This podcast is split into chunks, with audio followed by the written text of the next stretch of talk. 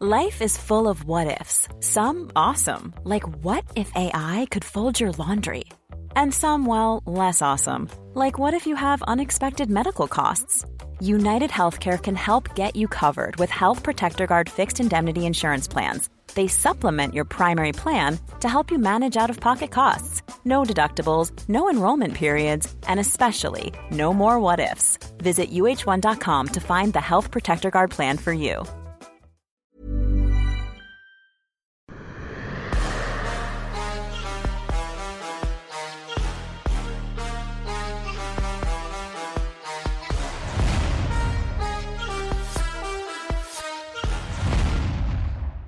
Bonjour à toutes et à tous, bienvenue dans King and the G. Bonjour Monsieur Fernand Lopez, comment ça va?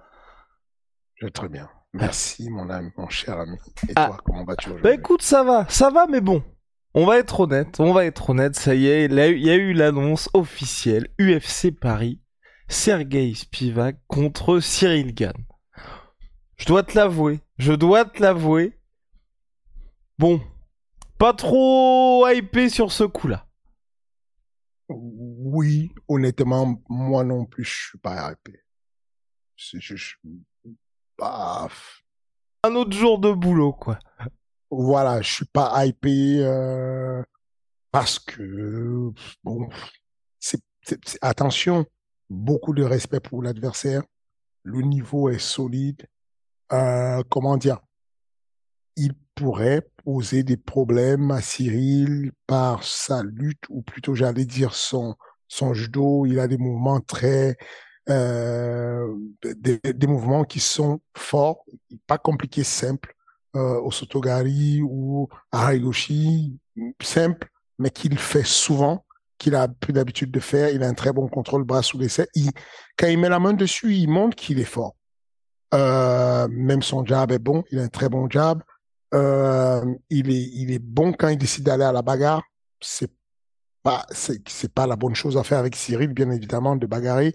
Mais s'il y a lieu de bagarrer sur une courte phase et tout, il pourrait faire mal. Euh, euh, mais le, le titre du combat en lui-même ne me hype pas. Mais c'est la chose à faire. C'est la chose à faire parce que Et pourquoi, voilà, Euh, c'est la chose à faire? Parce que c'est vrai que les gens s'attendaient à Pavlovitch, mais Mm. euh, bah, je pense que la plupart des fans n'ont pas les éléments que t'as, évidemment. Bon, vous, vous avez bien vu que euh, Cyril souhaitait Pavlovich. Moi, je souhaitais Pavlovich. Cyril Samo, qui lui prend ce qu'il y a. Mais en tout cas, moi, je- j'aurais souhaité Pavlovich parce que c'est pas que ça tombe en avant. Cyril, il n'y a pas en avant. C'est ça le problème de l'en avant. Tomber en avant à une limite quand tu deviens celui qui est devant. Concrètement, Cyril, à part John Jones, personne n'est devant lui sur la planète. Et donc, forcément, euh, il va falloir regarder derrière. Donc, en regardant derrière, celui qui était le plus proche, c'était Pavlovich. Mais euh, le raisonnement du management, c'est pour ça que je, trouve que le, le, je, je kiffe mon, mon- ma position et mon rôle. C'est très sous-coté, le rôle de manager et entraîneur. C'est le truc le plus sous-coté de, de l'histoire du MMA. Les gens ne se rendent pas compte qu'est-ce que c'est que de capter les enjeux et de pouvoir euh, croiser les enjeux avec le modèle de performance et l'entraînement. C'est génial. En réalité, c'est que le, le fil conducteur, ça reste l'or, ça reste la ceinture. Pour arriver sur la ceinture, euh, le, le meilleur moyen, c'est toujours de gagner. Mais euh, en ce moment, la narration veut que, c'est même pas la narration de manière officielle, Hunter, qui s'occupe des matchs des grands combattants, m'a dit, likely, on préfère conserver Pavlovich pour faire le dernier combat, et le remplaçant de Stipe contre Jones parce que les deux vont en retraite. Les deux ont déclaré à la fin de leur combat, ils prennent la retraite. Du coup, stratégiquement, on aura du mal à trouver les gens rankés tout de suite.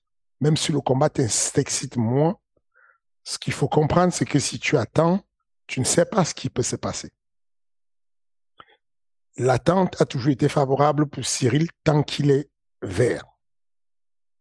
Tant qu'il est vert, il n'est pas à l'abri d'être appelé à la dernière minute pour X ou Y raison. Parce qu'il a toujours été monsieur oui. Sur 13 combats, il n'y a pas une fois où il a réfléchi ou hésité. Des fois, c'est tombé bien parce que je demandais, mais souvent, c'est tombé bien parce qu'on acceptait juste. Et donc, tout ce que tu dois faire, je comprends que tu veuilles Pavlovich, mais nous, pour notre organisation, on a besoin de garder Pablo propre pour faire, à un moment donné, un gros chiffre quelque part.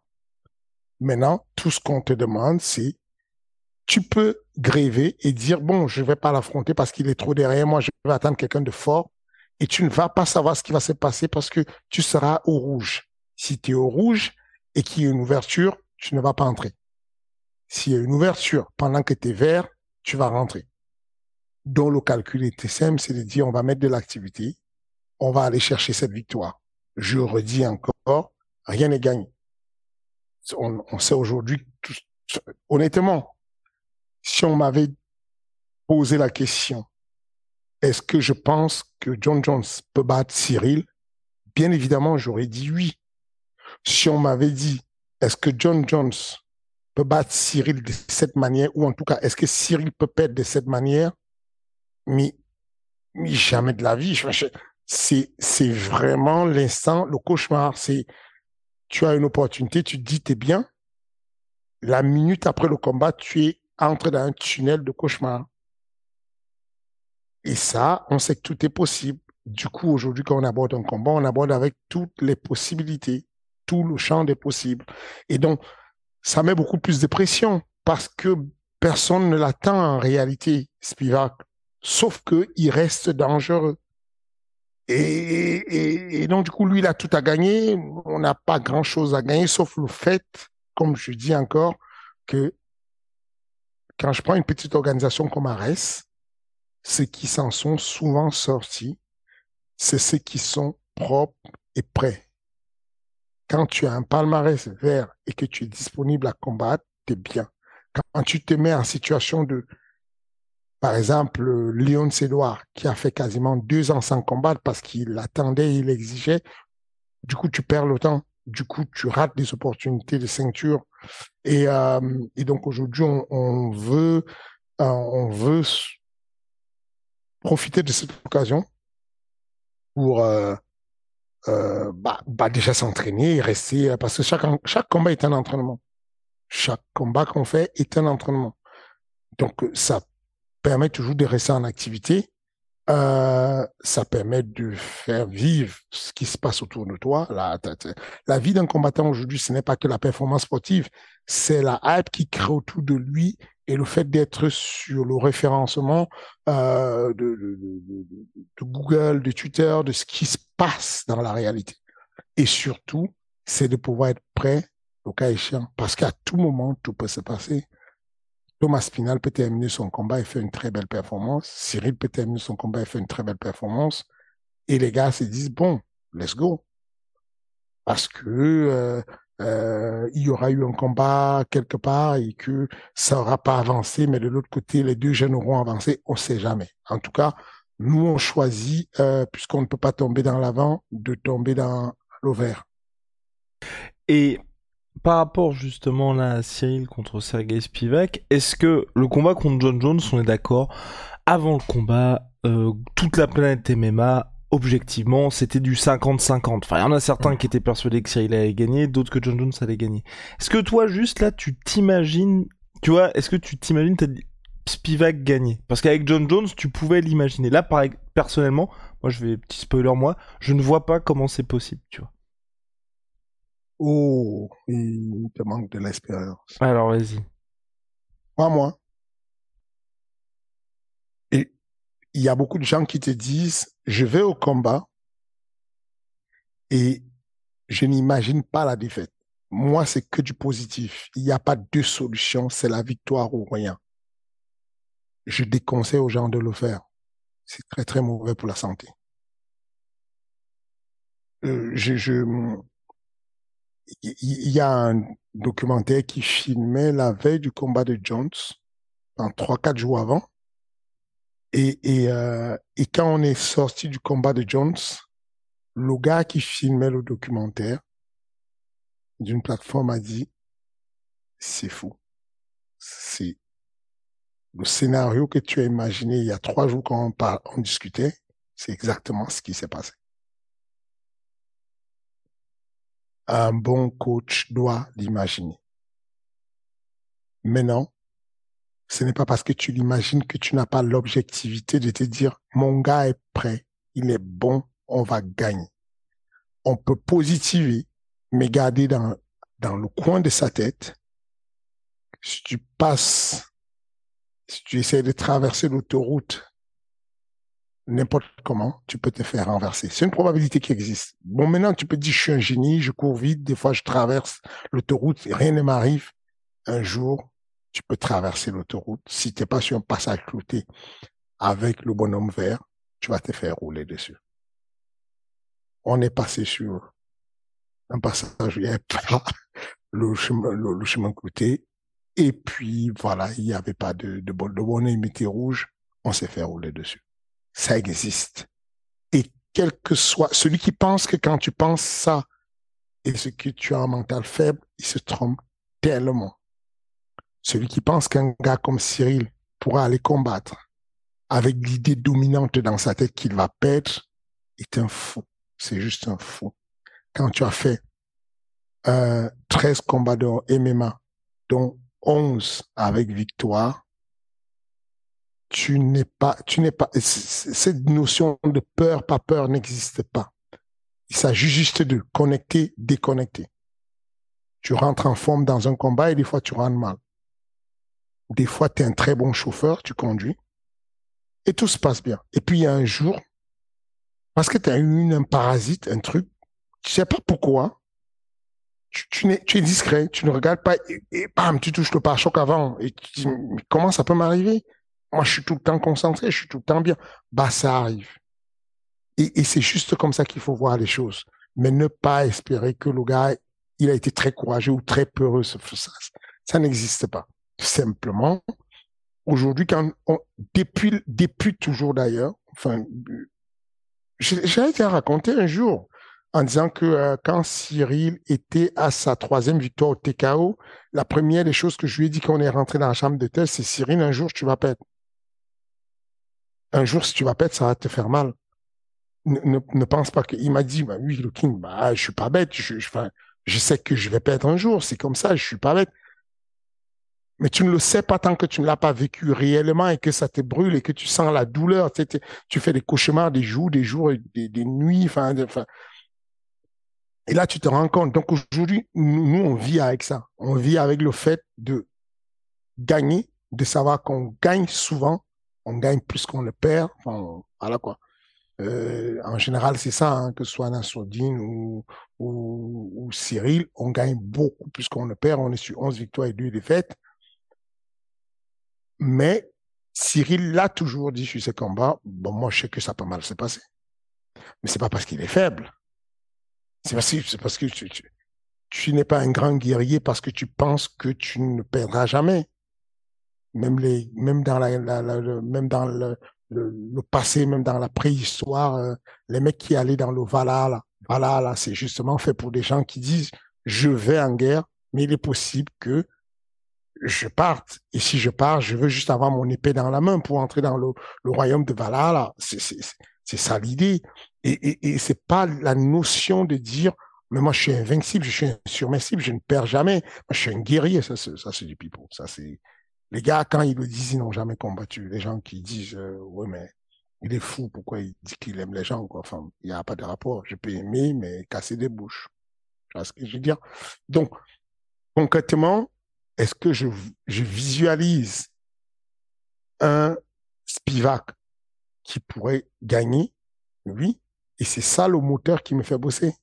Ce qui me fait travailler, c'est la, la, la, terreur de pouvoir perdre le combat. C'est ça qui me fait ne pas dormir. C'est ça qui me fait bosser. C'est ça qui fait que Cyril s'élève et qu'il est tout le temps là au taquet à s'entraîner. C'est ça qui fait qu'on met tout en œuvre pour avoir les meilleurs sparring, pour avoir euh, le, le, le, comment dire, le meilleur staff à côté, pour avoir les revoir, regarder, regarder toutes les vidéos de Cyril Gann pour comprendre depuis ces 13 combats où est-ce qu'il a pêché. Qu'est-ce qui a manqué? Qu'est-ce qui n'a pas réussi? Comment on a fait? Est-ce que notre histoire tient la route? Est-ce qu'il n'y a pas d'erreur dans ce qu'on fait? Ensuite, aller regarder tous les combats de Spivak pour comprendre comment il fait. Comment ça se fait qu'un mec comme Spivak, qui d'apparence ne paraît pas si épais, si fort, puisse mettre le bras dessous un gars comme Greg, euh, euh, Greg, euh, et puis lui passer un tour de hanche. Et puis, enfin, on essaye de comprendre, on essaye de travailler parce que on a peur de ce truc où, dans un monde parallèle, Spivak pourrait mettre la clim à Bercy. Et lors du précédent combat contre John Jones, tu, euh, tu m'avais parlé de tout ce travail mental que tu avais fait avec Cyril. Mhm. Là, on est dans des situations où contre John Jones, c'était, bah, je vais pas dire mission impossible, mais vous allez tenter ce que personne n'avait jamais réussi à faire contre John Jones. Là, c'est complètement l'inverse avec Spivak où il faut faire le taf parce que bah il a déjà perdu, comme tu as dit, il faut éviter la clim. Est-ce que vous avez renforcé ce travail-là ou est-ce que c'est quelque chose de différent? On a on a commencé à le renforcer. On, a fait une bonne pause où on n'a pas revu euh, ce travail-là, mais où on a juste discuté entre nous. Euh, aujourd'hui, c'est marrant parce que la, promotion du combat a commencé. Aujourd'hui, il a eu un média des super long avec beaucoup d'interviews aujourd'hui. Demain encore, il aura beaucoup d'interviews. Et, c'est marrant parce que c'est pendant les interviews que tu te rends compte de ce qui s'est passé. Donc on racontait un peu, il racontait un peu sur des interviews les nos discussions juste après notre retour quand on est euh, dans l'appartement à, à Los Angeles, quand on est dans l'appartement le lendemain matin et on se met à discuter. Euh, il est là en mode euh, c'est fou, j'ai déconné. Et puis on discute et puis ça ça ça, ça, discute. Mais non, euh, écoute, c'est le combat voilà, et on, se met à chercher un peu à quel moment tu sens que qu'est-ce qui s'est passé en gros. Quand, enfin, est-ce que est-ce que durant la marche il y a quelque chose qui t'a fait flipper? Est-ce que durant l'attente de John Jones quelque chose t'a gêné? Est-ce que tu as pris conscience de quelque chose? Et on cherche et on cherche, et on cherche vraiment comme euh, si tu as perdu tes clés, tu fais une marche arrière et tu reviens sur tes pas pour comprendre ce qui s'est passé. Et donc on, on va minutieusement, minute par minute, on fait le, on, fait le rétropédalage pour comprendre à quel moment il a senti les premiers trucs qui ne, qui n'allaient pas. Et il raconte que euh, non, le premier truc où il a senti que ça ne va pas, c'est après le coup dans les parties, quand le combat reprend, il me dit ce que tu racontes là m'a paru évident. Ma garde inversée, parce qu'il est gaucher et John Jones est droitier, n'était pas correct. Mon positionnement n'était pas bon. Ma distance n'était pas bonne. Je ne comprenais rien. Enfin, rien n'était correspondant. Et je me suis vu en mode, j'ai souvent une fun que je fais, je vais sur la droite et je reviens avec un bras arrière. Mais sauf que je n'ai pas fait la fun sur la droite et je suis parti en bras arrière. Je comprends pas pourquoi j'ai fait ce choix. Mais c'est un choix que j'ai fait. Et, donc, on, on essaie de décortiquer pas à pas, pas à pas tout ce qui s'est passé. Bien entendu, décortiquer la phase de, de lutte ou de soumission qu'il y a eu, on l'a fait, mais, mais là, décortiquer, ça n'a pas de, il n'y a pas beaucoup plus de magie que le fait d'admettre que la personne est plus forte. Faut, faut, faut, des fois dans la dans vie, faut cette pas situation, chercher, dans tous les cas, voilà, ça faut pas chercher, ouais. faut pas chercher plus que ça. C'est vraiment ça qu'il faut comprendre, c'est que euh, tu peux être aussi où tu peux être aussi bon que tu veux dans un domaine et puis tu arrives un jour, euh, on va prendre le cas de Kamaro Ousmane qui arrive, qui combat contre Lyon Sédoire. Si tu dis à Kamaro Ousmane, est-ce que tu pourrais parier ta maison que Lyon Sédoire va t'amener au sol ou pas? Bah, tu es d'accord qu'il met, il met sa maison au calme. Il n'y a pas un monde où Lyon Sédois amène Ousmane Camaro au sol. T'es d'accord? Bah voilà. Sauf que ce jour-là, ça s'est passé. On, il pourrait expliquer ce qu'ils vont. On va lui dire, mais ferme ta bouche, tu cherches des raisons. Qu'est-ce que tu vas nous expliquer? Il y a Lyon Sédois qui t'a fait tomber, frérot. Tu peux, peux pas expliquer ça dans ta vie. Bah voilà, c'est toujours que dans la vie, à un moment donné, à un moment T, tu es d'accord avec moi que s'ils font 10 compétitions de lutte, 10 fois ou 9 fois et demi, Ousmane gagne. Mais là, pour le coup, il n'a pas gagné le match de lutte. L'autre l'a fait tomber, il a pris la montée sur lui carrément. Euh, personne n'aurait parié dessus. Personne n'aurait fait ça. Bah, c'est la même chose. Nous, on savait que John Jones peut gagner. On savait que Cyril peut perdre. Mais euh, on ne savait pas que ça peut se passer de cette manière. Ceux qui ont déjà fait quelques compétitions, moi j'en ai fait quelques-unes des compétitions de grappling. Il y a des fois où tu te retrouves à taper et tu dis qu'est-ce qui j'ai tapé, comment je me suis retrouvé là? Comment je me suis retrouvé là? Et je te parle des grands noms, je te parle de, de Gordon Rand et tout ça. Donc, c'est dans notre analyse, on a essayé vraiment de comprendre pour améliorer, pour une remise en question, pour, pour changer. Et on s'est retrouvé dans cette situation où on se dit, bon, bon voilà, il faut, faut, faut comprendre que, un, il a été plus fort. Mais il faut juste retravailler encore parce que le delta est encore grand. La réalité, c'est ça. C'est que il n'a jamais arrêté de travailler le sol. Il n'arrête pas de le dire. Je n'arrête pas de le dire. On ne fait que ça travailler le sol. Mais il est très difficile dans un domaine précis euh, de transformer un striker en meilleur lutteur que les lutteurs aussi rapidement. Ça prend du temps. Euh, et, et, et, et, inversement, c'est pareil. Euh, il y a des gens qui, bah, il y a des gens qui s'entraînent beaucoup hein, euh, en striking et qui vont galérer malgré des heures et des heures et des heures et des heures. Mais tu les mets en striking, tu vois que c'est dur. Tu Gracie, je pense pas que quand il vient faire du MMA, il dit je ne vais pas boxer. Je pense qu'il essaie de boxer de toutes ses forces. Mais il y a un retard. Oui, ouais, qui, qui, avait été compliqué donc face à Charles Jourdain. Fernand, tu avais parlé aussi il y a quelques mois, je crois, d'un potentiel retour euh, prématuré, on va dire, pour Cyril et de pas attendre ces neuf, enfin ces neuf mois, pardon, ces six mois. Est-ce que tu peux parler de ce que tu avais en tête à l'époque? Ce que j'avais en tête à l'époque, c'était euh, c'était exactement le même combat, mais à à Vancouver. Ok, et donc qu'est-ce qui s'est passé? Enfin, et dans ta tête aussi, quel était le plan? C'était donc Vancouver et ensuite euh, Paris, j'imagine. C'était l'idée, c'était de se dire Vancouver. On remet les pendules à l'heure et puis ouais. Voilà, hmm. ensuite Paris. Mais ça, c'est une réflexion que j'avais avec la team matchmaking de l'UFC. On s'appelle et on discute. C'est très, j'adore c'est très inspirant, c'est très pro. Euh, un terme me demande est-ce que tu es dispo? Oui, je suis dispo. Attends, je vais rajouter euh, les collègues et tout, je, je te rajoute Mick et tout, et puis on se met à discuter. Qu'est-ce que tu penses? Est-ce que est-ce que est-ce qu'on attend un gros nom? Parce qu'on hésite encore, on ne sait pas encore si pareil ça va être un peu perdu ou un Night.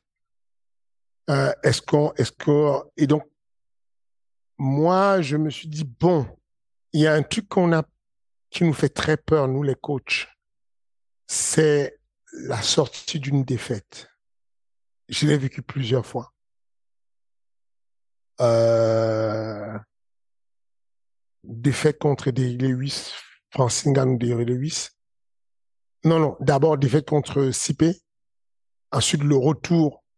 Tu dis, est-ce que mon gars est guéri? Est-ce que ça va? Est-ce que la, victoire ne l'a pas, la défaite ne pas affecté? et tu reviens contre des Lewis, tu te rends compte qu'il ne met pas de coup. Donc vous rentrez de là, vous êtes frustré, vous n'êtes pas bien, on se remet en question, on cherche des solutions. Euh, sur le côté psychologique, on se dit bon, c'est dur quoi. Enfin, il y a des gens qui commencent à nous critiquer, on dit qu'il a fait le pire combat de l'histoire avec des Lewis. Euh, mais il est déjà aux États-Unis, on trouve une, on cherche une solution et puis on décide de revenir à la source il revient à Paris, on fait un gros entraînement pour qu'il se stabilise, pour aller en Chine, à Beijing, où on va affronter pour la deuxième fois un très grand lutteur. le meilleur lutteur pour moi chez les poids lourds, Curtis Blade. Et on va le battre. Et tu te rappelles, Francis, dès, dès que le combat, à peine le combat finit, il s'est retourné, il fait ça. I'm back. I'm fucking back. Ce truc-là, c'est un truc que tous les combattants qui ont connu la défaite, c'est comme ça qu'ils réagissent à la fin de la. C'est ce que Nassourdine a éprouvé sur son combat contre euh, Shabazan. cette belle photo, il crie très fort. Parce que quand tu sors d'une défaite, il y a des doutes qui tu es sous l'emprise des doutes et c'est ce que Nassourdine aurait voulu avoir comme euh, plaisir de de crier, de sortir ce plaisir, de dire je suis de retour. Malheureusement, il y a ce coup de tête qui va faire que le combat n'aille pas jusqu'au bout. Euh, mais en tout cas, je suis sûr que si le combat allait jusqu'au bout et que Nassoudine gagnait, il allait crier très fort parce que ça fait du bien de vaincre ces démons. On t'explique pendant longtemps que tu es français et que si tu ne vas pas aux États-Unis, tu ne vas jamais pouvoir lutter ou en, tout cas améliorer ta lutte. On t'explique que le gars que tu vas affronter est 100% invaincu en lutte. Et finalement, tu ne changes pas de team, tu restes en France et tu fais tomber le gars et tu le bats en grappling, alors que le mec en question est de la team qui, soi-disant, transforme les gens. C'est la même team. Hein. C'est qu'aux États-Unis, il y a une team, euh, c'est celle de euh, du coach Eric Nixon, euh, Eric Nixon, mon ami, qui est le Eric Nixik, qui est le coach de de, et donc, l'histoire raconte que c'est quand il est allé là-bas que tout a explosé. Euh, et tu as envie de dire, bon, il a des mecs dans sa salle, il devrait les faire exploser en lutte, puisque là, pour le coup, il est de sa salle, mais il ne réussit pas à battre un gars qui vient de la France et qui lutte comme un Français.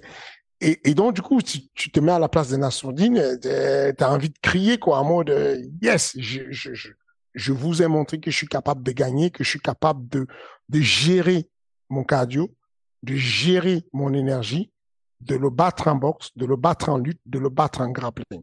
Si ça t'arrive, bah, tu es obligé de, crier. Donc aujourd'hui, euh, ce que je souhaitais moi en allant au Canada, en, programme, l'option que j'avais de faire combattre Cyril au Canada, c'était de dire on va avec, avec un principe de progressivité.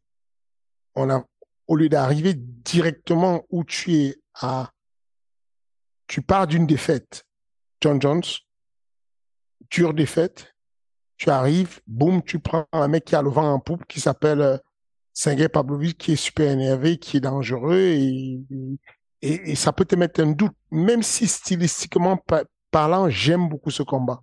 Parce que je me dis que Francis, Cyril, il sait gérer les mecs qui sont, Cyril Dan sait gérer les mecs qui sont des gros frappeurs, mais il y a toujours ce facteur X qui fait que il peut éteindre la lumière à tout moment. Et tu ne veux pas que ton gars arrive déconcentré face à un mec qui peut éteindre la lumière à tout moment. Et donc tu te dis, je vais l'amener d'abord en douceur avec Spivak à Vancouver. Il aura encore le droit de se louper parce que Spivak n'est pas connu pour être un grand frappeur. Donc, il y a moyen que si se prend une pêche, qui tombe, qui se réveille, qui revienne et qui gagne le combat. Ensuite, il se prépare mieux pour arriver à Paris pour donner un bon spectacle devant ses, spectateurs en héros parce qu'il est là, parce que rien ne change.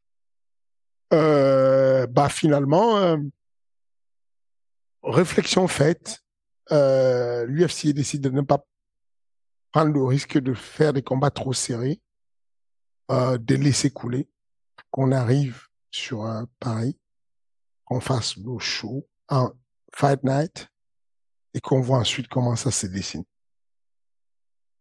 Et t'es content, toi, aujourd'hui, d'être dans une situation où tu sais plus ou moins, à toute proportion gardée, je préfère le dire parce que je vais faire une comparaison, les gens risquent de, me tomber dessus, euh, d'être où, à un moment où Cyril, là, c'est un peu le Georges Saint-Pierre pour le Canada, où on sait que chaque UFC Paris, il y aura Cyril en main event, et donc tu sais, là, dans un avenir, euh, enfin, quasiment jusqu'à la fin de la carte de Cyril, chaque fois septembre, on sait qu'on va être là.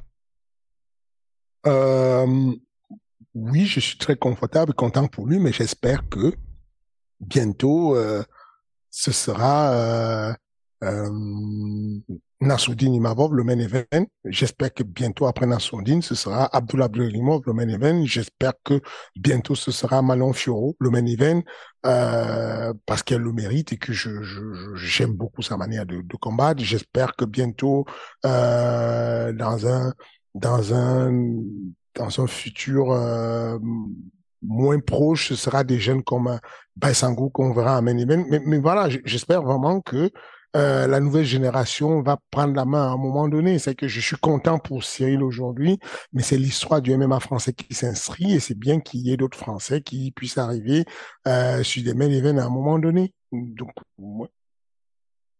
Right, alright, alright. Et dernier point sur cette catégorie des lourds. On en avait parlé en off, mais pas dans le cadre de King Energy, c'est qu'il y a un autre combat qui est prévu et où là, justement, toi, enfin, on en avait parlé pour le coup dans, dans les épisodes, c'est Curtis Blades contre Jelton Almeida. Où là, il y avait deux gars qui potentiellement pouvaient affronter Cyril. Finalement, ils vont s'affronter l'un contre l'autre. Là, est-ce que tu peux expliquer un petit peu, un, le choix de l'UFC et deux, ce que tu penses de ce combat, dans le sens quand je dis ce que tu penses de ce combat, qui va sortir vainqueur parce que bah c'est on a l'impression que l'UFC en tout cas c'est mon impression qui pousse peut-être euh, l'ancienne génération quoi. Bah c'est la réalité mais c'est parce qu'ils veulent fabriquer un carré quand tu as une, une ligue tu veux toujours avoir un, carré de de de de, de, de, de, de comment dire des guerriers d'élite. Là aujourd'hui euh, Curtis malgré le fait qu'il soit le meilleur lutteur à l'UFC dans la catégorie, il ne se rapproche pas de la ceinture, il s'en éloigne plutôt. Euh, Sipé et John Jones, qui sont euh, probablement les plus grands poids lourds de l'histoire du MMA, euh, après, euh, après le titre, euh, bon, arrête tes conneries, à Fedor, après Francis Gano. Mais non, waouh, oh là là. Quoi? Je suis choqué. Mais le mec, il est parti, il est champion. Oui, non, non. Alors, Francis, Francis, oui, il, comment, il gagne ses lettres de noblesse. Mais on peut pas oublier Fedor quand même. Mais t'es sérieux, il a gagné quoi, Fedor? Waouh Fedor, non, mais attends, quand même, attends, attends, attends, le Réunion Prime. Il a gagné quoi dans l'eau Non, non, non, attention, je redis, ah. je, reviens, attention. Parce que je, je, je, je sais comment ça va être coupé ça. Il a gagné quoi, Fedor, les gens vont péter un plomb. Les gens vont littéralement péter un plomb. Euh, euh, il a gagné quoi, Fedor? C'est pas ce que je vais dire. C'est que dans la nouvelle génération, Fedor a gagné euh, deux fois. oui, en MMA moderne. Mais le MMA moderne, il a gagné quoi? Oui, oui, bien sûr. Il n'a pas été champion du Bellator. Oui. Ni du Strike Force. Oui, voilà. C'est que très clairement, il a fait une ligue qui s'appelait euh, la, ligue, la ligue qui s'éteint là rapidement. Ah oui, oui, euh, Affliction. Affliction, il a même Affliction, euh, c'était dur. Il s'est fait, il s'est fait stopper sur. Non, non, c'est lui qui a stoppé quelqu'un qui lui a monté un. Oui, quelqu'un lui a mis un oui, genou oh, Oui, c'est pas, possible. Qui, qui combat toujours, qui arrive heavyweight à l'UFC, que Francis avait battu. C'est ça. Et, et, et donc, tout ça pour dire que aujourd'hui, euh, moi, je comprends qu'on mette Fedor sur un piédestal, mais regardons avec transparence. En MMA moderne, il a battu, il a gagné quoi dans quelle organisation? Non. Là, on te parle des gens, du, du, du des, contemporains là. Concrètement, là, là aujourd'hui, on parle des champions de l'UFC. Là, tout de suite, Stipe, regarde le nombre de fois qu'il a défendu. C'était Arlovski. Oui, oui, Stipe, il a oui. I'm Sandra, and I'm just the professional your small business was looking for. But you didn't hire me because you didn't use LinkedIn jobs. LinkedIn has professionals you can't find anywhere else, including those who aren't actively looking for a new job but might be open to the perfect role, like me. In a given month, over 70% of LinkedIn users don't visit other leading job sites. So if you're not looking on LinkedIn, you'll miss out on great candidates like Sandra. Start hiring professionals like a professional. Post your free job on linkedin.com/people today. Jones, regarde le nombre de fois qu'il a défendu à la heavyweight et ce qu'il vient faire en, heavyweight. voilà, c'est de ça qu'on parle concrètement. Tu vois ce que je veux dire? Euh, Non. On rend les honneurs à Fedor parce qu'il a été quelqu'un qui nous a choqué. Il était très, très fort. Mais là, actuellement, quand on voit ce qu'ont fait les nouveaux jeunes, on, comprend bien qu'il a été dépassé. Il s'est fait, mettre KO par Dan Anderson. Et juste Cain Velasquez, tu le placerais où? Tu le passerais aussi en retrait? Parce que, parce que son règne n'a pas duré longtemps. Hmm. C'est ce que je veux dire? Ken Velasquez, c'est un, un, grand combattant, mais c'est allé vite. Enfin, ça allait très vite. Sa carrière a été super courte. Euh, il s'est, je le classe un peu comme Cyril. Il a eu la même victoire écrasante. Il a eu la, la, même victoire. Il a eu la même défaite écrasante contre Francis que euh, que euh, que euh, comment il s'appelle? Que parce que que Kane contre Junior dos Santos non? Non? Non, non. Kane Velasquez a eu la même défaite écrasante contre Francis Ngannou que celle que Cyril a eu contre John Jones. Oui, pas au même moment et pas avec les mêmes enjeux.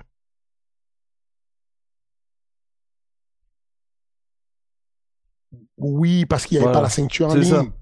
Mais ce que je vais dire, c'est que tu peux pas retenir des Ken comme étant tel que historiquement, moi, je suis le plus grand fan de Ken Velasquez. Pour moi, c'est OK. Tu en avais déjà parlé en plus. Si, voilà, si on me demande des talents perdus, voilà un talent perdu. Voilà un talent gâché. Lui, il aurait dû être le code, code, code de tous. Mais il a eu cette défaite-là contre l'un des frères Noguera à un moment donné, qu'il a venger d'une très belle manière. Ensuite, euh, ça gagne, ça perd. C'était compliqué quand même, tu vois. C'est pas, c'est pas pareil. Alors que euh, John Jones, c'est chaud. Sipé, même s'il a perdu, il est à 1-1 avec euh, Francis. Il est chaud. Francis, il a fait un run incroyable. Et, voilà, il est certes plus champion de l'UFC, mais il a fait un run incroyable et tu peux pas le lui retirer. Donc, si tu veux, moi, je le compte vraiment pour, euh, euh, pour, un, pour un grand nom. Et aujourd'hui, ce que l'UFC essaie de faire, c'est de, de ramener Almeida, qui est le futur, clairement. C'est de ramener Thomas Final, qui est le futur, clairement. C'est de ramener Cyril Gann, qui est le futur, clairement. Et de pouvoir euh, les mettre en situation de, d'échanger avec Pavlovich et, du coup créer la nouvelle génération où ça va se batailler et où il y aura beaucoup de combats de poids lourds. Alors que comme ils sont jeunes, ils sont frais, il y aura les combats de poids lourds tous les tous les six mois quoi. Et ça c'est génial pour le champion. Et donc, juste pas répondu. C'est clair que oui, ça va être ça va être la folie parce que comme tu le dis, John Jones, Stipe Miocic, il leur reste plus beaucoup de temps. Comment tu vois Almeida, Curtis Blades? Malheureusement, euh, j'ai l'impression que euh, Curtis n'aura pas de solution. J'ai l'impression, attention, c'est un très beau match parce que techniquement, on s'est dit que euh, c'est le lutteur qui gagne parce que le lutteur dicte où va le combat. Mais Almeida va montrer un côté qu'il n'a jamais montré. C'est un voyou. Almeida, c'est juste un voyou. Tu vas voir comment il va combattre c'est un voyou, il va envoyer des trucs euh, pêle-mêle, genre des high kicks non contrôlés, sans annoncer, exprès. Que, euh, même s'il glisse, tombe, que l'autre le suive au sol. Il va envoyer tout ce qu'il y a. Et donc, du coup, quand il y a un mec qui vient en mode, il est kamikaze sur toi et il ne se protège pas, bah, tu fais quoi? Tu vas en retraite. Et tu luttes mal. Tu défends mal la lutte et tu te prends un mauvais coup. Et derrière, quand tu te prends un mauvais coup, alors que tu étais le meilleur lutteur, il te fait tomber. Et on n'a jamais vu Curtis Blade bien se défendre sur le dos. Et voilà, voilà, voilà. Ok, ok, ok. Ouais, non, mais ouais, je... ça risque d'être Alors, Almeida, Almeida c'est un cauchemar pour tout le monde. Tout le monde dans la division. ouais. C'est un cauchemar. D'ailleurs, personne ne parle de lui. Hein. Personne ne parle de lui. Non, personne ne veut le collage. C'est un cauchemar. C'est t'as un fusil à pompe tu tires une fois, tu as intérêt à le toucher. Tu le rates, il met les mains sur toi, c'est un ours qui s'est couché sur toi, frère. Mais ouais, non, mais c'est vrai que lui, ça a l'air d'être. Euh, ça a l'air d'être compliqué. Après, le seul, le seul point qui est. Je pense. Je sais pas. Je... Qu'est-ce que tu penses, toi, du fait que l'UFC le monte aussi rapidement? C'est quand même un côté où il y a beaucoup d'inconnus aussi, pour lui. Non, ils ont besoin de monter les jeunes. Ils ont besoin de monter. Et moi, je comprends ce truc-là de dire euh, ce plafond de verre qu'on met aux gens, non, faut pas, faut, faut, non, faut. quelle vitesse? Comment on peut savoir de la vitesse si on a, s'il n'a pas été stoppé? Il y a quoi de mal à ce qu'il soit stoppé? Imaginons là, il combat contre euh, Curtis Blade. Bon, il, il s'est fait amener au sol, il est en dessous. Il pense qu'il va pouvoir sortir les hanches et attaquer en, escalier, aller chercher une soumission, mais il se prend des marteaux d'enfer, des coups de coude et tout. Il perd le combat. Bon, il y a eu quoi? C'est un jeune qui vient de perdre un combat, qui va se refaire. Cyril, il a perdu le combat, il y a eu quoi? Bah, il revient, il va se refaire, il va remonter parce qu'il y a besoin de monde pour combattre de toutes les façons. Si tu jeune, tu encore euh, solide, euh, t'as encore, euh, excuse-moi, euh, euh, comment il s'appelle, euh, j'oublie toujours son nom, l'ancien, le russe là qui continue à combattre, je sais pas, il a 47 piges. Volko, ah non, oui, oui, oui, oh, c'est horrible, qui n'est plus à l'UFC du coup depuis. Oui, ouais. qui a affronté Olenik. Olenik, voilà, Alexei Oh, Olenik. Ouais. Voilà, tu vois bien que à Olenik, il est limite handicapé. Au moment où il s'en va de l'UFC, il est, il est, il est amoindri. Ouais, c'était compliqué, oui. Il, il- devient même pour les déplacements simples, ça devient compliqué. Euh, bon, imagine ces jeunes-là. Tu, tu penses qu'il va où euh, Almeida? Il va Hmm. nulle part. Il va, il va perdre, il va gagner, il va perdre, il va gagner. Il, il est battu dans du granit. Il est super solide. Qu'est-ce qui va lui arriver? Finalement, il va devenir un coach. Il va battre tout le monde. Il sera invincible. Et ensuite, il y aura la décadence où il va se mettre à perdre, perdre, perdre et sortir de l'UFC. C'est le même sort qui, qui, qui attend tous. Quoi. C'est- Il n'y a pas la magie. C'est le même principe. On sait comment ça va. Donc, euh, Thomas Pinal, il va passer par là. Cyril va passer par là. Euh, et puis, euh, Pavlovich va passer par là à un moment donné. Ok, ok, bien. Euh, branche UFC Paris terminée, ça, quoique. Quoique, der- dernière petite question, t'auras combien d'athlètes à l'UFC Paris, du coup? Je t'ai dit, j'a- je, je, je- Non, mais si ça a évolué, c'est pour ça. Voilà. J'espère la finalisation de cinq personnes. Pouah. C'est c'est quoi le record UFC Le record UFC. De coach, un gars qui, bah, qui est coach sur euh, le, le nombre de gars coachés une, à une soirée. Quatre. Qui, qui, qui a le record? Tu sais ou pas? C'est, euh, c'est la, comment ça s'appelle? Alpha Male. Ok, waouh. Et, et, et là, blague à part, on revient vite fait ça. 5 en vrai, ce serait hardcore, non? Parce que ça fait 5 games, enfin, où, où en gros, là, pour le coup, tu vas déléguer à mort et tu te concentreras sur. Je- on ouais. a toujours délégué. On Oui, oui, oui, mais. C'est vraiment, contrairement à ceux qui, ceux qui croient le contraire, on a, on a fait que ça délégué. Sur, sur euh, l'UFC Paris, c'était déjà un record d'avoir trois athlètes. On aurait pu avoir quatre s'il n'y avait pas eu la blessure de, de, de Taylor Lapillus, mais tout était délégué de manière très propre. C'est, on est habitué maintenant à déléguer. On est les, on est quasiment les seuls organisateurs en France qui ne coachons pas nos athlètes pendant qu'ils combattent. Mais parce après- qu'on sait déléguer. Mais après, quand je dis ça, c'est généralement toi qui es le plus vocal pendant les combats. Genre, enfin, je veux dire, 5 combats, potentiellement, ça fait. euh, Enfin, tu peux faire toute la main card. Mm. Ta, ta Fight Week, là, tu. Enfin, comment ça pourrait se passer? Parce que tu devrais être dans ta bulle. Parce que t'expliques justement que c'est important d'être hyper. euh, Enfin, tu vois, d'avoir un coup d'avance et tout. Et là, je Mhm. pense que. Enfin, tu vois, plus tu vas avancer dans la soirée, plus peut-être tu seras pas fatigué, mais tu vois ce que je veux dire? Genre, tes sens parce seront parce que tout est fait en avance. C'est-à-dire qu'à l'heure, si on a déjà les stratégies pour euh, trois d'entre eux, donc, euh, donc ça, ça, ça avance beaucoup. donc ça, avance beaucoup. On sait à peu près euh, ce qu'on veut et on sait qui sera dans le coin en, assistant.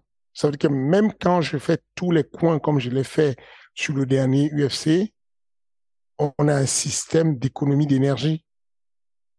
Quand j'arrive sur le combat de, de, par exemple, vous avez remarqué que vous entendez moins ma voix et vous entendez plus la voix de Dagui.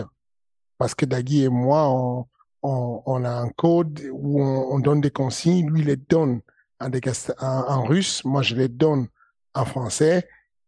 Je les donne sans mettre du volume pour économiser les cordes vocales et je lui fais un pincement sur le genou pour amplifier ce que je dis de façon à ce que je puisse garder cette voix que j'ai donnée. Et quand c'est avec William Gomis, c'est Grégory Baben qui donne l'intonation forte.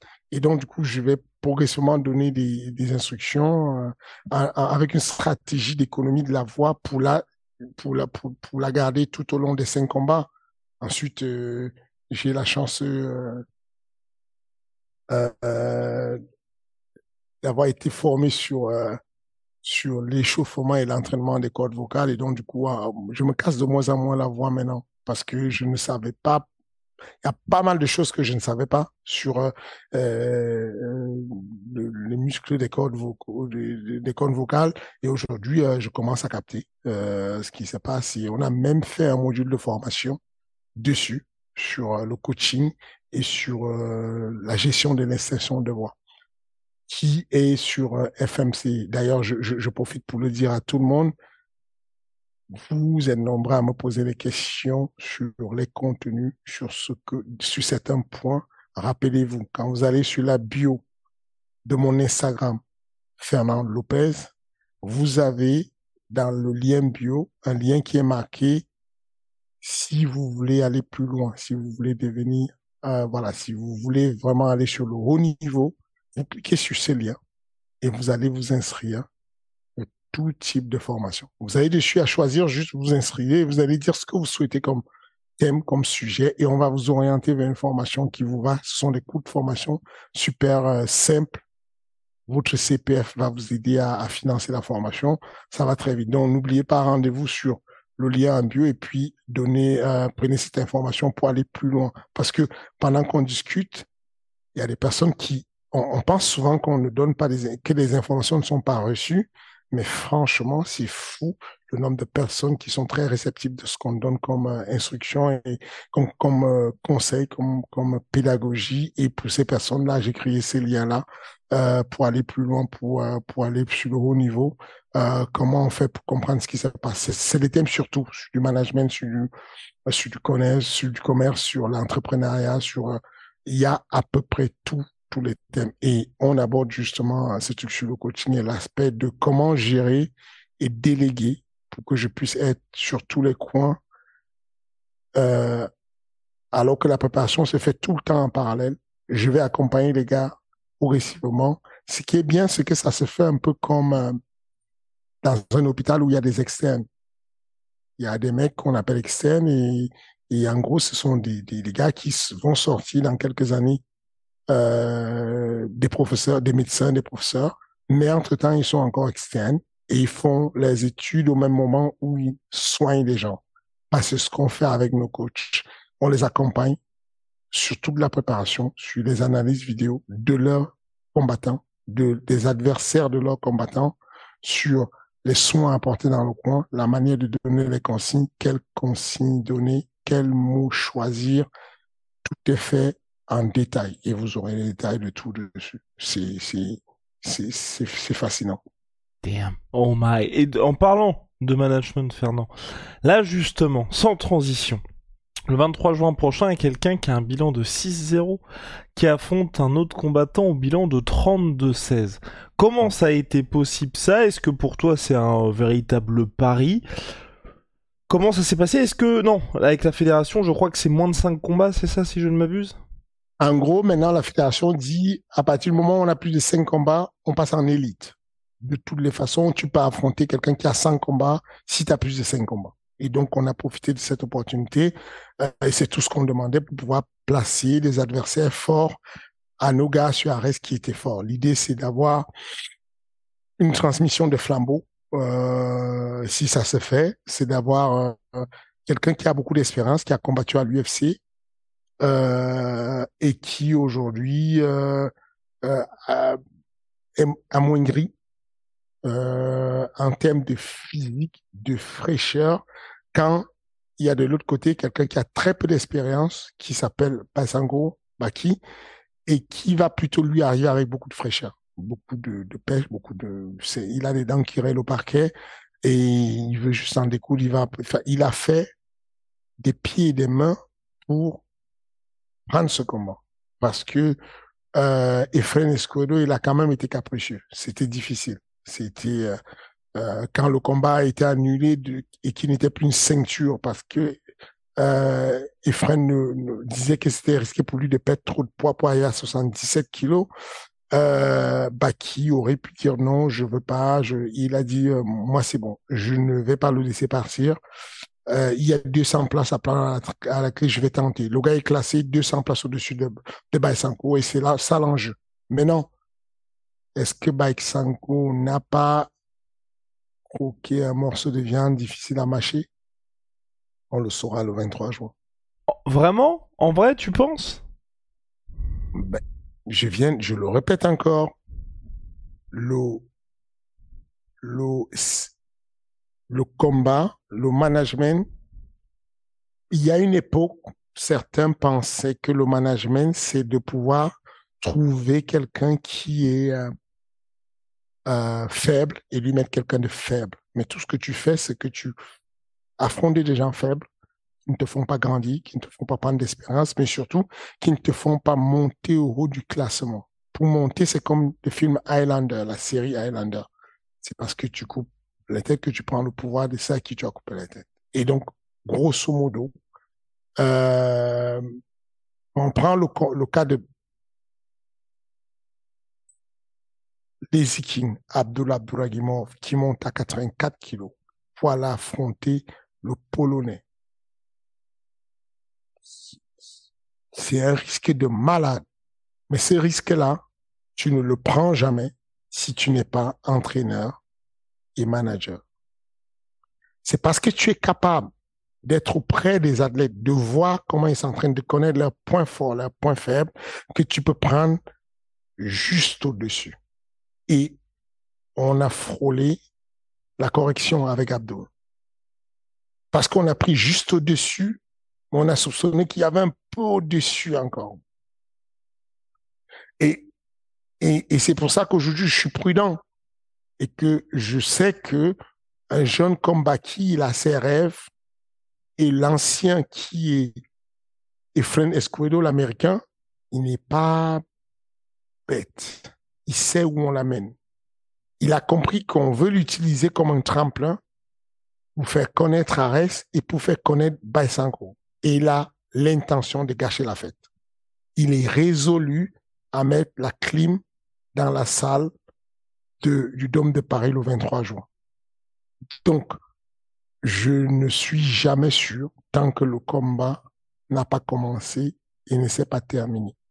Je pense que le combat va être assez équilibré avec d'un côté beaucoup d'expérience, un peu de force, de l'autre côté moins d'expérience, beaucoup de force et, des qualités physiques. Et au niveau du Common Event, on a Dagir Imavov qui est enfin de retour contre Geraldo De Freitas. Où est-ce qu'on en est avec Dagir? Est-ce que le cap UFC qui a longtemps été dans le, dans le radar, est-ce que là on est toujours là-dessus? Est-ce qu'on a basculé vers une carrière un peu plus plaisir? Non, on est toujours dessus. Je parlais de lui avec l'UFC il y a quelques jours encore. Il est dessus, il le connaissent, il observe, il le regarde. Non, il est dessus, il a, il a faim, il a envie. Je pense que c'est aussi euh, son frère qui le, qui euh, voir son petit frère euh, euh, exceller, avancer, parce que quoi qu'on le dise, hein, les gens ne se rendent pas compte de ce que c'est. C'est qu'il excelle, il excelle dans son ligne. C'est que euh, on parle d'une catégorie où il y a du monde et et et, et Nassourdine arrive à être classé 12e mondial c'est pas un jeu, c'est pas n'importe quoi. On parle d'une caté où des, des, des, des, Américains nés aux États-Unis, vivant là-bas, comme euh, Edmond Chabazian, se sont brûlés euh, vis-à-vis de Nassoudine, comme euh, voilà quoi, enfin, comme des, des, des top comme comment il s'appelle celui qui était celui qui a perdu, qui était le 20e contre Nassoudine. oui, oui, non, je... Mais, mais, voilà, mais, mais, mais en gros, euh, voilà, il y a, y a, il, il, apporte de l'espoir de son côté dans sa famille et parmi, parmi sa famille c'est Daguir quoi. Et donc Daguir c'est un grand combattant. Et je pense que euh, même si au bout d'un moment il, a commencé à s'ennuyer et qu'il attendait le gros il attendait l'UFC pendant longtemps parce qu'il a été pendant un bon bout euh, numéro un chez les 70 kilos en France numéro un chez les 66 kilos en France Dagui Imavov Euh, et, euh, et bon, il, il, a commencé à avoir une perte de motivation, mais là, il est reboosté comme jamais parce que il voit son frère qui est capable de, de, de, de remonter la pente, de, d'aller titiller les grands noms. De, de, les gens, ça ne représente rien, mais quand tu vois ton petit frère en train de combattre à l'UFC contre le numéro 7 mondial et, et, et tu sais que ton petit frère, on lui on dit qu'il a, il a un souci de cardio et qu'il remonte la pente et il met la pression euh, euh, au septième mondial, au cinquième round, tu dis espoir et tu dis bon, c'est dommage, peut-être qu'il était euh, était en dessous et tu le revois revenir et il gère mentalement. Je pense que c'est une grosse source de de de de, de motivation pour euh, pour euh, pour euh. D'ailleurs, l'investissement que Nassourdine met pour son frère, ça montre juste les espoirs qu'ils ont. Là, on a euh, qui vient souvent accueillir les, les spectateurs de Arès euh, à 18 heures devant le Dôme de Paris pour les, où il signe, euh, fait des autographes et des photos. Bah, cette fois-ci, il ne sera pas là, Nassourdine, parce qu'il sera déjà dans les vestiaires en train de, préparer son frère mentalement, psychologiquement, physiquement. Et donc, vous aurez rendez-vous, si vous êtes là à temps, dès 18 heures avec Cyril Gann et William Gomis. Donc, vous aurez l'occasion de faire des photos, des signatures, si vous êtes là, à 18h au Dôme de Paris, le 23 janvier. Euh, 23 juin. Qu'est-ce qui s'est passé le, le, 23 juin. Et bien sûr, ceux qui ne sont pas là, vous pouvez regarder le combat en direct sur Canal Plus 360 et sur UFC Fight Pass. Oh là là, il est en feu. Et pour Daguerre, juste, qu'est-ce qui s'était passé entre le retour, enfin, le retour d'Ares, donc les débuts d'Ares en France avec Ares 2, et aujourd'hui, c'était quoi? C'était des blessures? Qu'est-ce qui a fait qu'il a aussi longtemps été absent? Démotivation. Okay. C'est plus ça. C'est plus, euh, voilà quoi, c'était des petits boulots, mais en réalité, c'est euh, des motivations. C'est, euh, euh, on n'est pas passé loin de l'UFC. On a eu une, une euh, on on n'est pas passé à un moment donné loin de l'UFC. Je pense que redémarrer, euh, il a eu un coup de mou dessus. Et puis, c'est un, c'est un heureux papa. Il, il, était devenu papa, la famille s'est agrandie, donc il a mis un peu d'énergie dessus. Et là, il est de retour comme jamais. Et est-ce que, parce que le, le, le combat précédent c'est Aliunai contre Pedro Coleman, Pedro Coleman qui devait affronter euh, Morgan Charrier au Cage Warriors, et puis Aliunai qu'on ne présente plus, est-ce que là, il y a quelque chose qui commence à se tramer pour cette catégorie featherweight ou pas? Oui, là on approche euh, le moment où on va... On... En gros, les deux vainqueurs s'affrontent, c'est le plan ou non? Possible. C'est, ça fait, ça fait partie du champ des possibilités. Je, je ne peux pas le dire aujourd'hui. J'ai besoin de laisser le. Bah, il y a plus que quatre jours à attendre. Hein, c'est pas. Mmh. Sois patient. oui. Dans trois, quatre jours et tout, on a le combat. Même pas trois jours euh, au Dôme de Paris, le 23 juin, euh, vous aurez le combat et donc on saura. On va euh, dès la presse conférence, je vais, je vais probablement avoir une idée de ce qu'on va faire. Ok. Et tu, tu tu changes un peu ton fusil d'épaule là concernant les affrontements entre deux membres d'une même team parce que c'est vrai que Dagir et Aliunae représentent le MMA Factory C'est du cas par cas. Ok. Il y a des gens dans la même team qui sont très proches et donc du coup c'est mort. Et puis il y a des gens dans la même team qui, qui sont bien, qui se respectent beaucoup, qui vont accepter de s'affronter euh, et, et, et, de rester amis après l'affrontement. Donc c'est toujours dépendant. Mais, mais, mais en général, quand ça concerne ma team, moi, je le fais dans la plus grosse transparence. J'appelle, euh, le, je fais un, un, triway, j'appelle à la fois au même moment les deux protagonistes et je leur dis euh, l'idée en disant j'ai appris que euh, ce combat serait intéressant pour, pour certaines personnes, pour vous. Est-ce que ça vous dit? Je vous assure, je ne serai ni dans le coin de l'un ni dans le coin de l'autre. Je vais vous laisser choisir et composer vos teams vous serez entraîné correctement et vous allez chacun jouer sa partition. Et ensuite, euh, tout ce que je vous demande, c'est que ça reste dans, dans l'harmonie totale pour qu'il y ait euh, l'homéostasie dans la salle, quoi, qu'on reste en équilibre. Et si jamais il y a le moindre doute et que vous ne sentez pas confortable par cette décision, je ne veux pas que l'équilibre et la paix du club euh, en, en, en, en pâtissent. Venez, on, on arrête le projet tout de suite. Et donc, les deux s'expriment au même moment. Et il n'y a pas de tel a dit que tel a dit qu'il veut affronter et l'autre. Voilà, je, je, ne fais pas des trucs où je veux monter le, la sauce et tout. Il y, a, y a déjà eu des affrontements qui ont été avortés parce que les deux se sont parlé. Ils ont du bon nom. On peut faire laisser passer.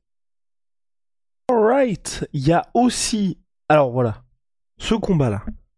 Est-ce que donc entre Virgil Haugen et Mantas Tavicius, est-ce que là, c'est un combat où on est sur du 50-50 Gros combat devant l'éternel. Celui qui sait, bien malin ça, celui qui sait, qui, peut pronostiquer ce combat. Je ne peux pas.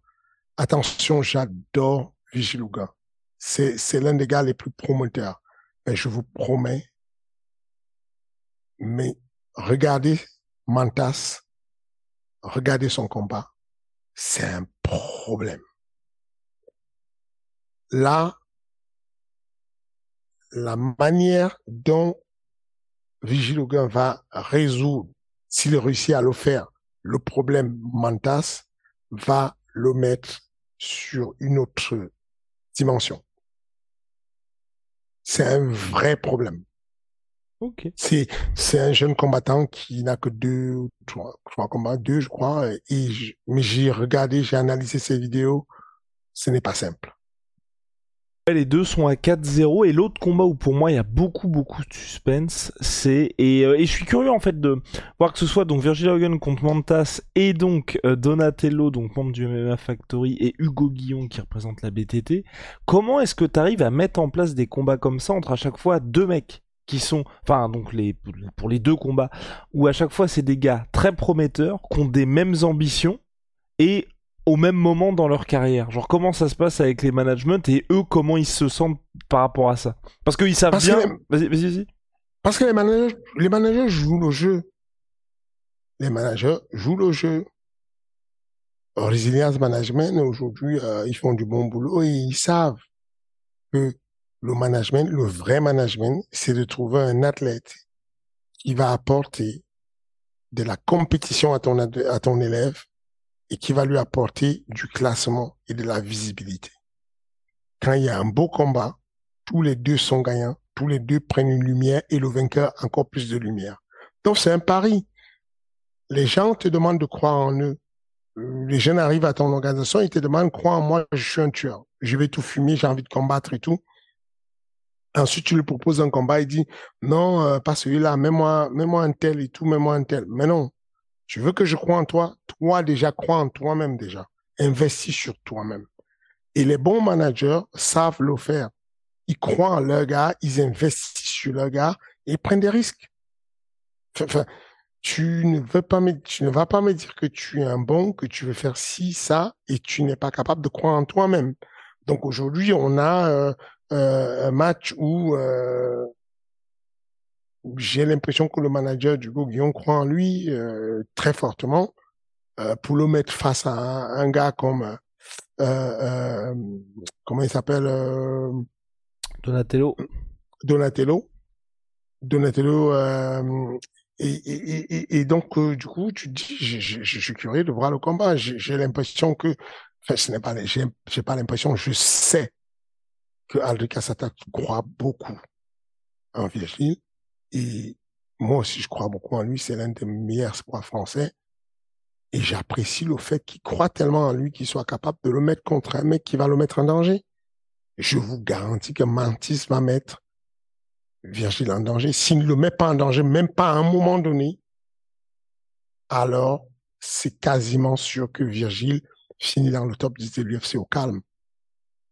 Ok, ok monsieur. Et, euh, et puis oui, on note aussi les débuts d'Axel Sola, même si c'est vrai que là, moi je, trouve que c'est plus un, on va dire un matchmaking de rentrée habile de la part de Fernand pour dire ça y est, on démarre la, machine. Je pense qu'il y a un peu moins de suspense que sur les autres combats. Me trompe-je euh, C'est ça. Sur le papier, on devrait avoir moins de suspense normalement, parce que euh, attention, on a cherché, on a donné, hein. on a tout donné. Mais trouver un adversaire à Axel, c'est un, un problème. Hein. C'est vraiment un problème. On a tout donné à ce qu'on pouvait. D'ailleurs, le match prévu à la base, c'était à 77 kilos. Et donc, quand on drop et qu'on arrive à 66, les gens libres sont, euh, il y a un match que j'aurais voulu faire qui était ultra excitant pour moi. Parle contre euh, Axel Solan. Mais Mais Topal descend, il change de catégorie. Parce qu'il est facilement à, 60, à 70 kilos et décide de descendre à 66 kilos. Il a déjà fait le test, il est arrivé, donc euh, il y va. Mais, mais c'est dommage parce que Axel Sola Topal, combat d'année au calme. Sait-on jamais?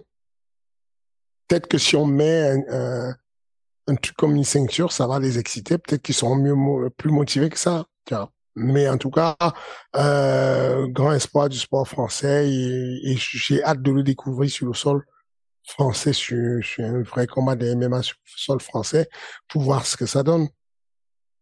Et tout dernier point, Fernand, de te laisser euh, tranquille. Iliane Boifia, tu nous en as parlé déjà il y a quelques semaines, euh, qui fait ses débuts contre un Portugais. Euh, on en est où en termes d'attente pour lui Et là aussi, est-ce qu'on est, selon toute vraisemblance, sur début d'histoire et euh, montée en puissance? Je, je n'ai pas envie de... Oui, tu n'as pas envie de, de le jinxer parce que c'est... Voilà. Ouais, ouais, ok. j'ai- J'évite de trop en dire. Bah, il a quand même eu droit à son embedded.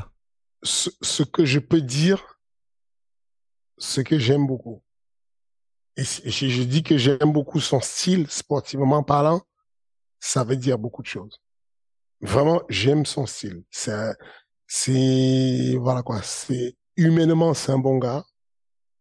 Euh, euh, humainement, professionnellement, extrêmement facile à dealer.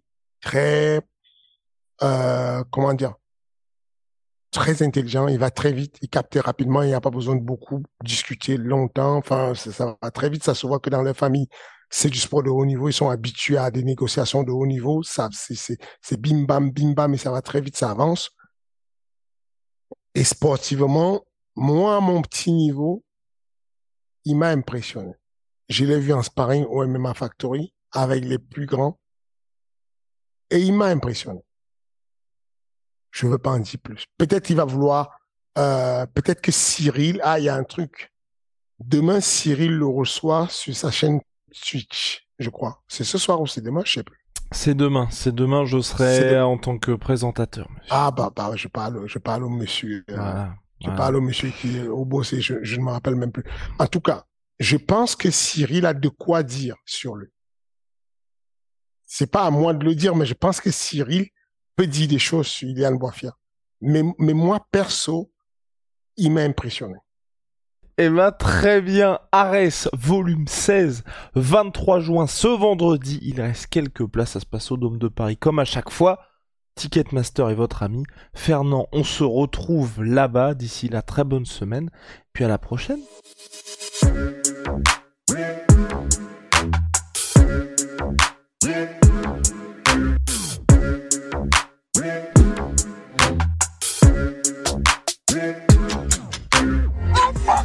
batalhão! Mom deserves the best, and there's no better place to shop for Mother's Day than Whole Foods Market. They're your destination for unbeatable savings, from premium gifts to show-stopping flowers and irresistible desserts. Start by saving 33% with Prime on all body care and candles. Then get a 15-stem bunch of tulips for just $9.99 each with Prime. Round out Mom's menu with festive rosé, irresistible berry chantilly cake, and more special treats. Come celebrate Mother's Day at Whole Foods Market.